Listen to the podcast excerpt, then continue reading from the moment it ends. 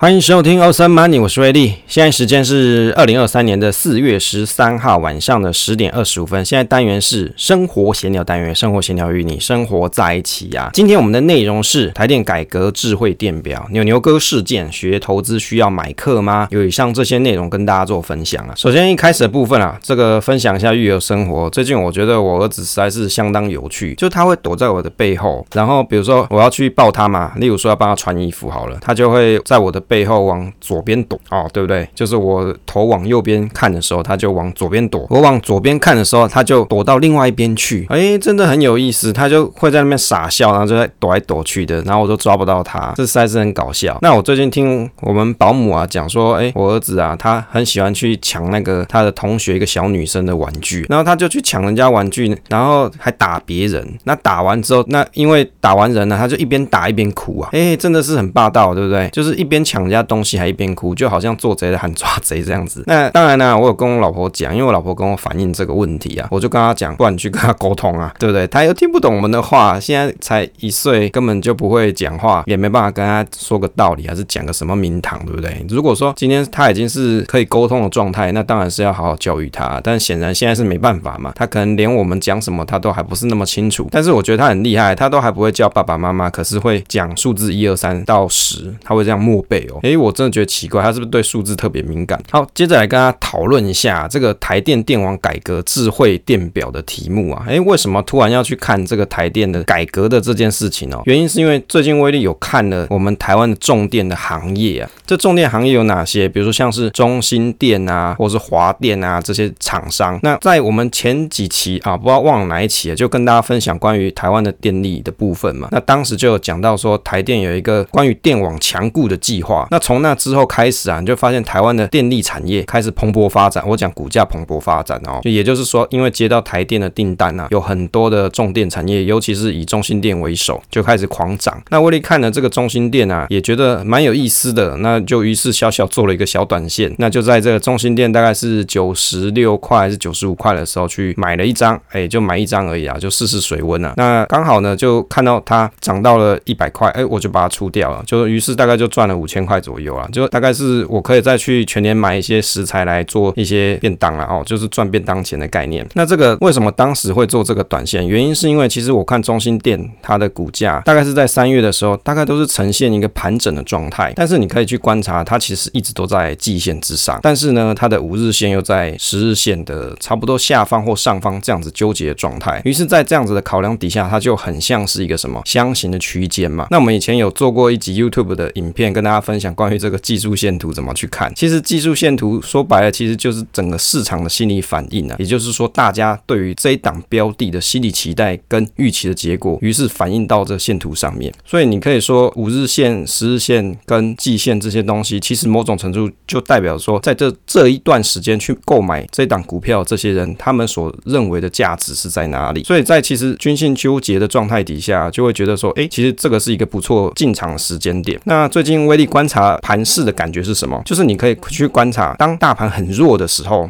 却还是有一些族群它是持续的上涨。诶，这个很厉害嘛，因为大家都落赛，就你很厉害，都还在涨，那就代表你是属于强势的股，或者是有题材类型的在支撑着你。所以，如果通常是这样子的一个题材的标的的话，那通常在大盘行情好的时候，它可能还会更好。所以，基于这些理由的状况底下，那我就试一下水温啊，就想说，反正买一下也一张试试看左右吧。那反正看起来是有赚钱啊。于是当我卖掉之后，诶，它竟然涨到了一百零八块，还是一百一十块啊？在我们四月十三号这一天，它是一百零八块。诶，那有人就可能会想问威力一个问题，诶，不对啊，那个现在涨到一百零八块，你一百块卖掉，你不会觉得很哦吗？假设你从九十五块开始放好了，放到一百零八块，诶，这之间不是可以再赚更多钱吗？可大概可以再赚一倍嘛，对不对？那其实威力的想法是啊，短线的波段啊，像这种可能几个月内的，我认为差不多赚个五趴就差不多了啦。我觉得这就是看每个人你对一档标。的短线的定义，因为有的人定义是，比如说他是要放三个月叫一个叫叫做他的短线，有人他认为我放半年就是短线，也有人说不行，我这搞当冲的，我一天就是短线啊。所以每个人的想法不一样。那就我自己认为，可能在差不多一到三个月以内都算是一个短线的状态。如果差不多赚个五 percent 就可以下车啦。那当然下一次是不是还有一个可以上车的时间，那就要继续再看下去。但是我想在台湾的这些电力行业啊，跟重电行业，随着台电强健电网的这个计划之下，我想应该还是会蓬勃发展啊。至少这个题材还没有这么快转变。其实大家可以去观察台湾的一些比较红的一些题材啊，通常都是直热一阵子哦。例如说前几年的航运嘛，那也会有什么五 G 啊，或者是还有一些类似的产业。那最近还有什么 AI 嘛？所以你看，其实题材它是一直在换。但是像电力产业这一这一些项目啊，像台气电啊、大气电啊、中心电这些内容，或是跟电动桩有关的哦，像台达电这些，我想它还是有一个题材跟未来性存在。所以在盘势比较弱的时候，它依然还是有机会是蓬勃发展的。那这是威力的一个观盘心得。如果大家有喜欢的产业，那反而你你也可以像这样子观察，在大盘很弱的时候，当大家都觉得啊这个盘啊没办法看下去的时候，哎不对啊，你不如去看一下到底有哪些是亮灯的，哎对不对？它是亮红灯的。那尤其你还要去观察说一个产业的龙头到底是哪些公司，因为通常只要产业的龙头它还持续向上，就代表什么裙带效应嘛，其他的标的就有机会在蓬勃发展啦，那股价就有机会期待。但是我觉得大家不要说哦，只是去追逐一些热门的标的，为什么？当你看到股价有一波很好的涨幅的时候，往往也是大家在出货的时候。所以，于是你那是不是这样子讲起来啊？那我看到这些股价已经涨很多的标的，我就不应该去观察它嘛？也不是哦，而是说当这些标的它已经涨很多的时候，反而这时候你是只能去观察，你要观察到下一次，例如说它一个回跌啊，这个时间点，那你还有机会去做一些买入的布局的动作了。因为你在持续上涨的阶段中，除非你真的对它很有信心，你就相信说，诶，大家都认定这个价值可以持续往上。但是就威力的观察，通常涨多必有回跌嘛，所以你于是你不如去找一个比较稳固的支撑点，你再做布局啊，反而会是比较安全的。当然，威力并不是什么短线的高手，这只是我个人的看盘心得，也没有推荐大家去做任何购买哦，这只是我分享我的心得而已。那讲到这个台电的电网改革啊，我看了一下台电的投影片啊，其实台电很用心，他们还画了一个投影片，就是做了一个蛮漂亮的投影片啊，诶，应该算漂亮吧？就威力自己的观察，放在他们网站。那台电大家都知道嘛，台湾人要用电，那大概唯一的供应商就是台电嘛，因为这是政府所成立的。那近年呢，你就会发现说，台电常常怎么样跳电，有没有？有没有洗头洗一半啊？看那个热水器啊，诶，热水器就没有电了，或者是你突然做某些事情，吹个头发，诶，就没电了，大家就会觉得很很生气嘛，那就会有民代去抗议，所以这这还是让一些商家是有损失啊，比如说商店里面的冰箱，哎，突然没电了，一个下午之类的，就发现说东西都坏掉了，所以于是，在很多民怨的情况底下，我认为啦，威力认为是因为这些原因呢、啊，台电才开始出现了振兴电网计划，他们去检讨一下现在的电网到底怎么去改善。当然，你去观察台电现在的一些布局啊，他们多半都做了一些，比如说再生能源的利用，那也就是说有一些太阳能啊、风电，例例如说离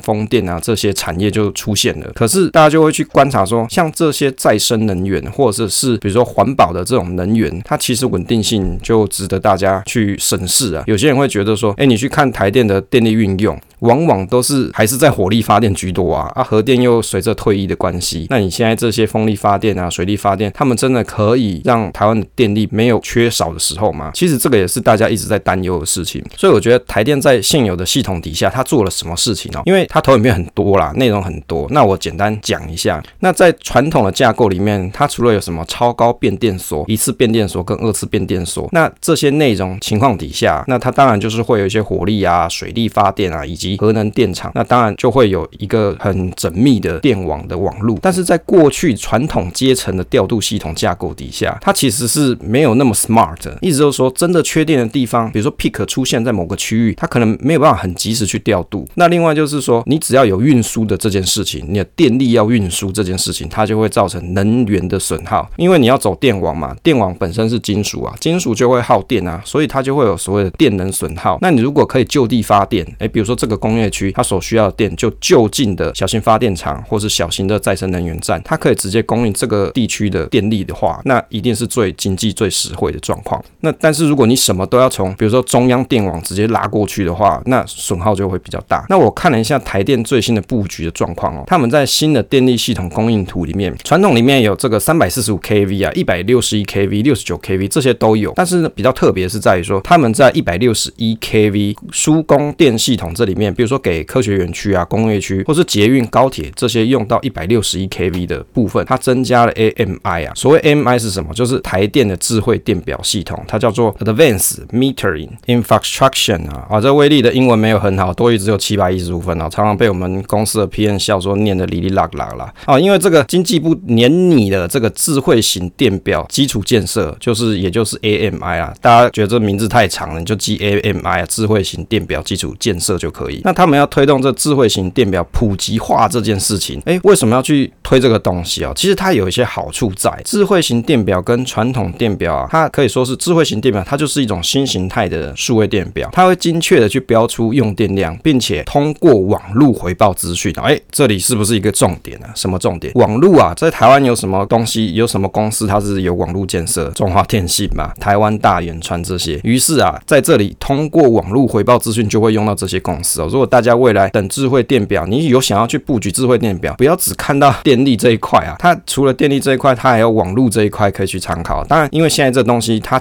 题材还在发酵当中，你可能还看不到比较大的一个那个成果，但是可能在未来它是会有的。那有这个智慧型电表，就可以免去人工抄表，节省人力，并且啊，可以提供电力公司远端去读取用电资料，了解各个时段的用电资料，那就可以去推广时间电价哦。例如说什么时间点比较便宜啊，什么时间点比较贵呀？那跟大家讲，那就有机会可以抑制用电最高峰的时候啊，让这个电网达到平衡。那如果一旦发生停电的时候，电表又可在停电的瞬间去回报讯息，提高查修效率。大家有没有发现一个事情啊？有人要失业了，什么意思啊？你有这智慧型电表就不用去查电表了。诶，查电表员是不是工作就失失去了？因为你有智慧型电表，它都用网络去传输啊。其实威力觉得这东西应该早就要推广了，到到现在都已经二零二三年，网络都已经五 G 六 G 去了，结果像这种最简单的东西好像都没有。不要讲电表啊，其实像水表，还有你家的瓦斯表，它有开始智慧化了嘛？可能要慢慢普及啦。但是就威力了解，我们每个月啊都还要去拍那个瓦斯嘛，桃园这个新桃瓦斯，你要去拍那个瓦斯表上面你用了多少瓦斯，然后上传 APP，不然就要去社区的公布栏去写说你家用了几度这样。那我之前有问过这个瓦斯员啊，去问他说，哎，你们干嘛要一直叫用户去查？因为你没有去填这资料，他会塞一个信到你信箱，跟人说，哎，你没有写哦这样。那我就觉得很烦呐、那我就去打电话问他说，因为他们那边当然会有记录你用多少瓦斯，但是你也希望使用者去填写这个资料，让他们可以去查核你用的度数，避免有纠纷呐。所以原来是这样。可是未来一旦，例如说像智慧型电表这种东西，也延伸到水表、瓦斯表，甚至其他的应用上，那我相信呢，大家就可以节省很多的不必要的麻烦。那导入这个智慧电表之后，用户跟供电方他的资料都可以双向沟通，等于你是通过这个通讯网络，让用户的用电资料可以上传回电力系统，也就是台电这边的管理系统。那于是台电就有更好的机会去运用整个电网的能量。例如说，他都已经了解这个电网最常出现的峰值是在什么地方，或是哪个区域的峰值比较高的时候，它的用电就可以去布局嘛，甚至在那个地区去增建一些小型电厂的方式，或者是跟民营的电厂去买电，那或者是在那边有一些再生能源站，那这样子就可以让整个电网比较平衡。比起过去老旧的电网这种方式，它是例如说是一个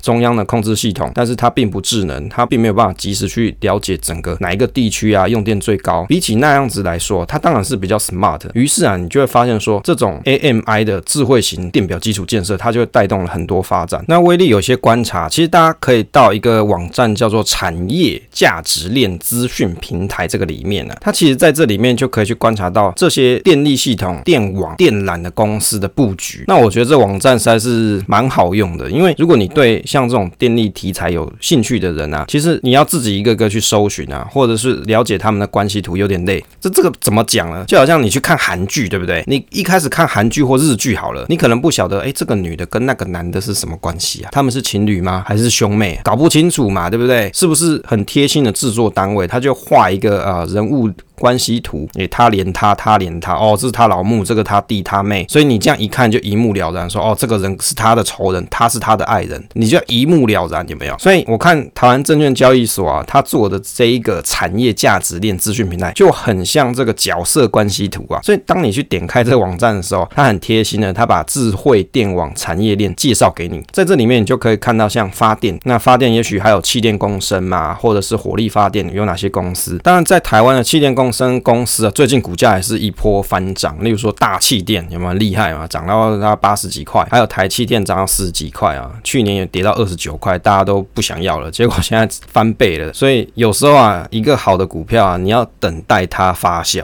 啊，不能说哎、就觉得说它不好就不要它。所以像这种东西，电力的东西啊，在未来的十几年，威力认为它都还是一个不错的题材啊，至少它是一个稳定的题材。但是它所获利的来源还是从台电那边来的居多了。那电网计装置设置啊，它有哪些公司？像高低压的输电设施，这这里面就有，比如说中兴电、华城啊、华电、华新、大亚，像大亚最近也是涨很多啊。宏泰、大山、合基、合基啊，也是属于高压电网啊。从这里面你就可以去观察，在台电的布局里面哦，高压电网像三百四十五 kV。这边是超高压变电所，那超高压变电所它所应用到的发电系统，就像合力跟大型火力还有水力发电厂。那在一百六十一 kV 的部分，就是中型火水以及大型再生能源发电站。那紧接着六十九 kV 的部分，就是小型的水力中型再生能源发电站。也就是它整个布局是这个样子啊。那在这个里面啊，通常比较小型的电网或是小电压电网，差不多二十二啊、十一啊这边的电缆啊，那产业的竞争是比较。激烈一点的，也就是说这个市场是比较饱和啊。因为威力有去观察了，像华电的年报，这里面我真的觉得华电的年报啊写的真的是蛮可怜的。如果你去看它的年报的第五章啊，他会跟你讲说啊，这个市场啊，就做这种低压电缆的市场非常竞争啊，价高电电缆啊，或者是这种可能未来还要再埋在地底下这种电缆啊，他写的就讲说啊，这个市场很竞争，已经很饱和了。所以我觉得，如果大家比较有兴趣关于电缆这一块的话，也许可以看。高压电这一块，例如说像是这个合基之类的，那当然威力没有做推荐买卖哦，只是跟你讲说，你可以去看这个产业价值链资讯平台，它上面就有把高低电输电设施里面这些内容，你可以去看有哪些公司。那我看它上面写十二家，就中兴电、华电、华城，还有华新、大雅、宏泰、大山、合基、台达电、智茂、台表科跟康舒。那创柜的部分有一家是叫做美林能源。那配电的管理设施，其中还是有中兴电，还是有华城。这时候。还有光宝科、台达电又出现了，那台表科又出现，还有康舒智茂啊。那当然，它还有上柜公司叫做广定，那创柜是美林能源。在电网营造里面呢，这里就是有华晨跟台表科。我觉得在电网营造里面的公司啊比较少诶、就华晨跟电表科。所以有时候我们在看整个产业链的时候，以威力的角度来看呢、啊，我会觉得我要看那个 bottleneck 那个瓶颈在什么地方，也就是说竞争者最少，那但是又不能或缺的哦，你不可以少掉这一个这个公司这个功能嘛？那如果你少掉这个链就断了嘛，所以大家如果再去做投资的产业观察的时候，其实往往你应该去看一下，到底哪一个环节是最少公司竞争的。那那也就是这些公司它其实是最关键的。那像在这里所提到就是电网营造就有华晨跟台表科，当然台表科的最近的营收状况好像不太好啦，那大家可以自己去看看它的年报或是营收状况。那华晨的话，大家也可以去研究一下，但是它最近股价涨得还蛮多的。那电网的维运里面有台表科，所以你看台表科一直出现然后还有。美林能源，那智慧电表制造就有中心电、大同、台表科，哎，中心电、台表科又出现了。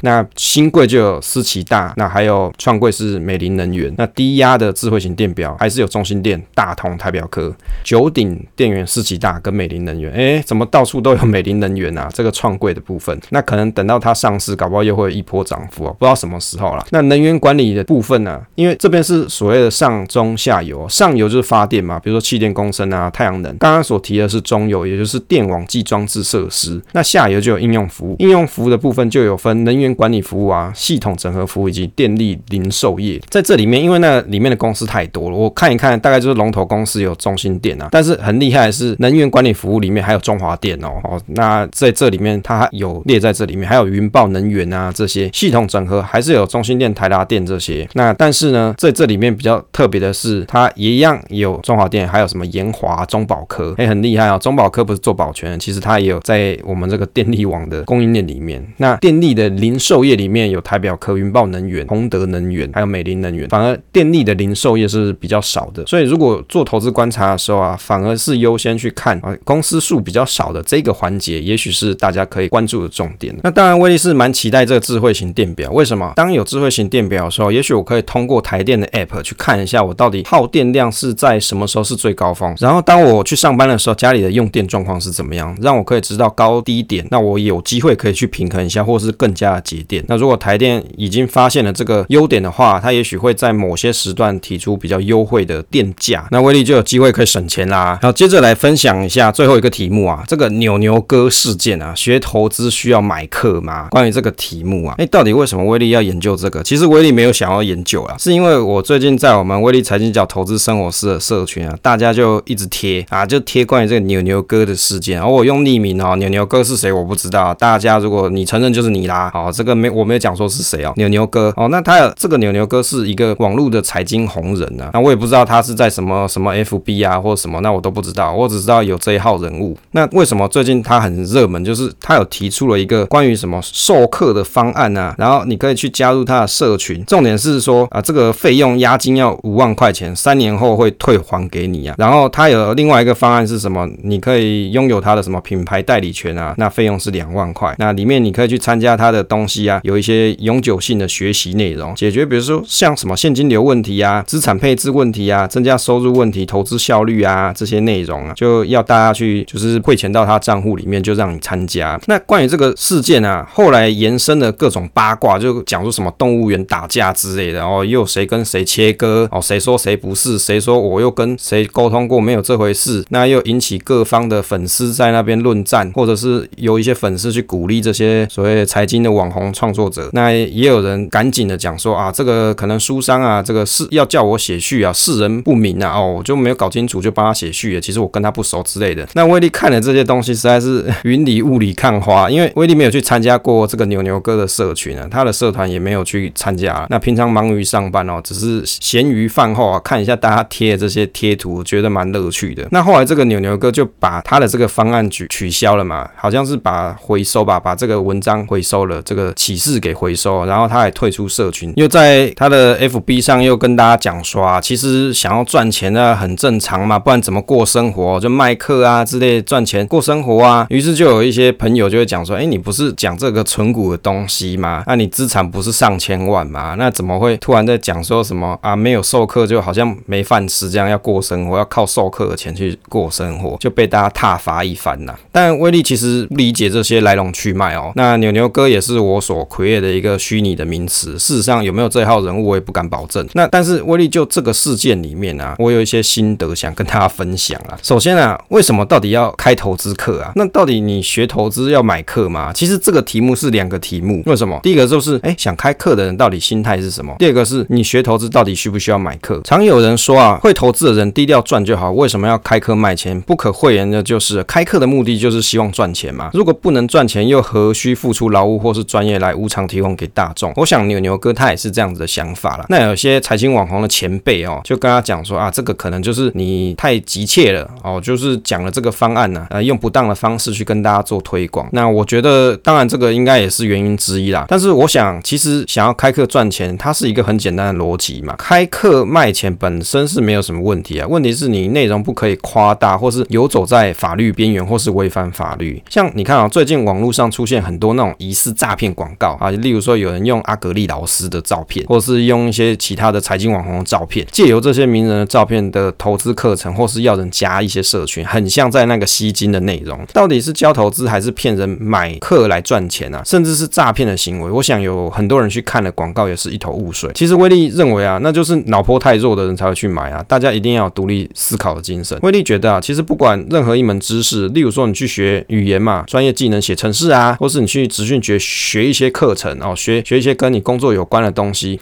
只要这些东西啊，它是有所谓的知识门槛需要去跨越，不容易自己看书搞懂，或是不容易去了解的项目，当然你去买一些课程啊，网络上买一些课程来吸收学习啊，这自然是再正常也不过啦。就是其实你要赶快学习东西，你去买一些影片啊，或者是你真的去上实体的课程，其实那都没问题，那是你的选择啦。所以我觉得这没有什么大问题啊。问题就是你所买的东西，你一定要想清楚，它到底为什么要卖这个东西，那到底对你有没有帮助？做投资理财课程来卖 OK 吗？二零二一年有一个萧姓的男子，没有经过主管机关的核准，在二零一三年起在台北市开设投资课程，提供学员个别股票的分析意见以及推荐，每位学员收费三万元到五万元不等，获利两百六十二万。那士林地院认为说，这个萧南未经许可非法经营证券投资顾问业，也就是触犯了证券投资信托顾问法，那就判他四个月，那一科罚金十二万元，并科罚金一百二十万元呢。所以其实这个东西它是会有一些法律问题的。那威力以为啊，如果你有对价关系啊，就是你有一些承诺，那你又收钱的，那例如说你提供一些股票的分析或建议啊、报牌啊、带单啊、帮别人操作这些，就新闻的案例来看啊，这些都是违法的内容。但是如果你是针对比如说金融工具的的规则或是使用去做教学，应该是不会违法啦。将你的知识整理成课程赚钱也不是问题啊。有没有需要买投资理财课程哦？看书或是买课，本质上是吸收知识，它其实同一件事，只是吸收的程度不一样。那或者是有没有真的老师可以给你问问题啊？那只是有些东西哦，大家当然可以自己研究啊，那也是一种乐趣。至于去买一些投资的课程来学习，如果是教研究的步骤，或是补充金融知识啊，或是投资的流程、交易规则，我觉得还 OK 啊。但是如果你过度夸大效果，保证投资会有成效，例如说强调稳定被动现金流，或是当冲必胜心法、快速投资致富之类的名义，你就要需要谨慎思考是不是需要这种课程。威力个人是没有买过任何一门投资理财课程，大多都是自学居多。我觉得没有什么东西是自己不能研究出一个名堂。真的有心要学习，网络资源相当多嘛。现在网络很发达，最多你就买书本来阅读，那搭配实际的操作就可以。从以前开户，比如说像投资美股啊，或是投资台股啊，或是存股啊，或是短线啊、波段之类研究产业内容啊，这些能赚钱的东西都相当有意思啊。难道你不喜欢钱吗？当然，期间一定会遇到一些不懂的地方，在与我的一些投资理财的群友们啊，一些情谊讨论啊，这样学习的效果就会更快嘛。搭配上有赚钱，那你就更有信心了一点呢。其实大家赚钱不太容易哦，所以凡事先讲求不要伤身，不听信名牌，不盲从课程，好好用心去检视你手中的金钱跟标的，认真做好功课再来投资。不然你存定存也可以啊，虽然会被通膨吃掉一些，但是总比赔光好吧。那投资 ETF 有没有需要买课程哦？这个也是大家很常有的问题。投资 ETF 有一些需要注意的事情，其实我觉得这些东西不用买课程，你可以去看威力的部落格嘛，或是去听听 Podcast。当然，证交所它有一个叫做宅在家学习网的内容，你也可以去认真阅读，基本上就懂了。多半是投资的人懒得花时间，只想速成，因此觉得买课上会比较快。这个其实也没关系，就是你你想要上课，这个也没有什么关系。搞不好你真的学比较快，但是其实没有一定要这件事啊，就是没有一定要去买这个课程来上。那存股需不需要买课程哦？就威力来看，如果你进阶需要去分析个股的财报，怕说你去踩到一些地雷，哎，存股是很怕踩地雷的，因为你一存就是好久，结果产业趋势改变了，或是公司状况改变了，你没有察觉，你不晓得，那当然就是一个地雷。那如果你想要去了解深入的一些财报分析，那就会需要去补充一些会计或者财报知识。这部分也许你自己看书是不足的，因为有些专有名词是需要去学习的，像是一般财经系或者经济系，它有开相关的课程。通常这些学校它也许有一个叫做社会大学的学习资源，你可以去看看是不是有机会去上上课。那他都是学校老师嘛，所以我觉得相对是比较不会有什么诈骗情况出现的。那唯一的方式去会去参考几个比较重要财报指标，只针对那些项目来去找一些书来看，再搭配实际对于个股的观察也可以啊。那如果你已经选定了某些标地，那也确定它比较没有什么地雷风险，也确定它产业的特性是符合你可以做存股的，那基本上存股就是基本反复操作嘛，耐心反而比较重要，慢慢买，买到没有感觉才是存股啊。总结一下啊，其实卖一些知识的投资课程，有些人他会去啊，比如说好好嘛，在这种平台上面去卖他的一些知识，做一些投影片去卖给大家。其实我觉得那都没有关系，因为这本来就是你付出你的劳务以及知识去整理重点，让大家去学习，让大家比较快速了解这些内容。大家试听了你的课程，网络课程之后，听了觉得诶，你讲的东西是符合他的痛点，他觉得很有效，那去买，这没有什么关系啊。但是如果你所卖这些课程的是卖的非常非常的贵，那种好几万元呢、然后又跟大家讲什么三年免押，三年后再把押金还给你呀、或者是什么可以注册然后取得什么代理权，只要两万块，一年两万块，这听起来就很像怪怪的，对不对？好，就很奇怪啦。因为一般来说，你真的有心想要开一些课，你就去那那好好，或者是其他的这种网络教学平台啊，像 Press Play 也可以啊，你就去开一些课程嘛，比如说一堂课一两千块这样子，你放在上面，大家试听觉得诶 OK 啊，那也有点预算嘛，也不太贵，那就去买嘛。我觉得这都很好。但是如果这种课程是很贵的，又好像很神秘，你好像要加入什么社团里面，你才可以去取得这些学习资源，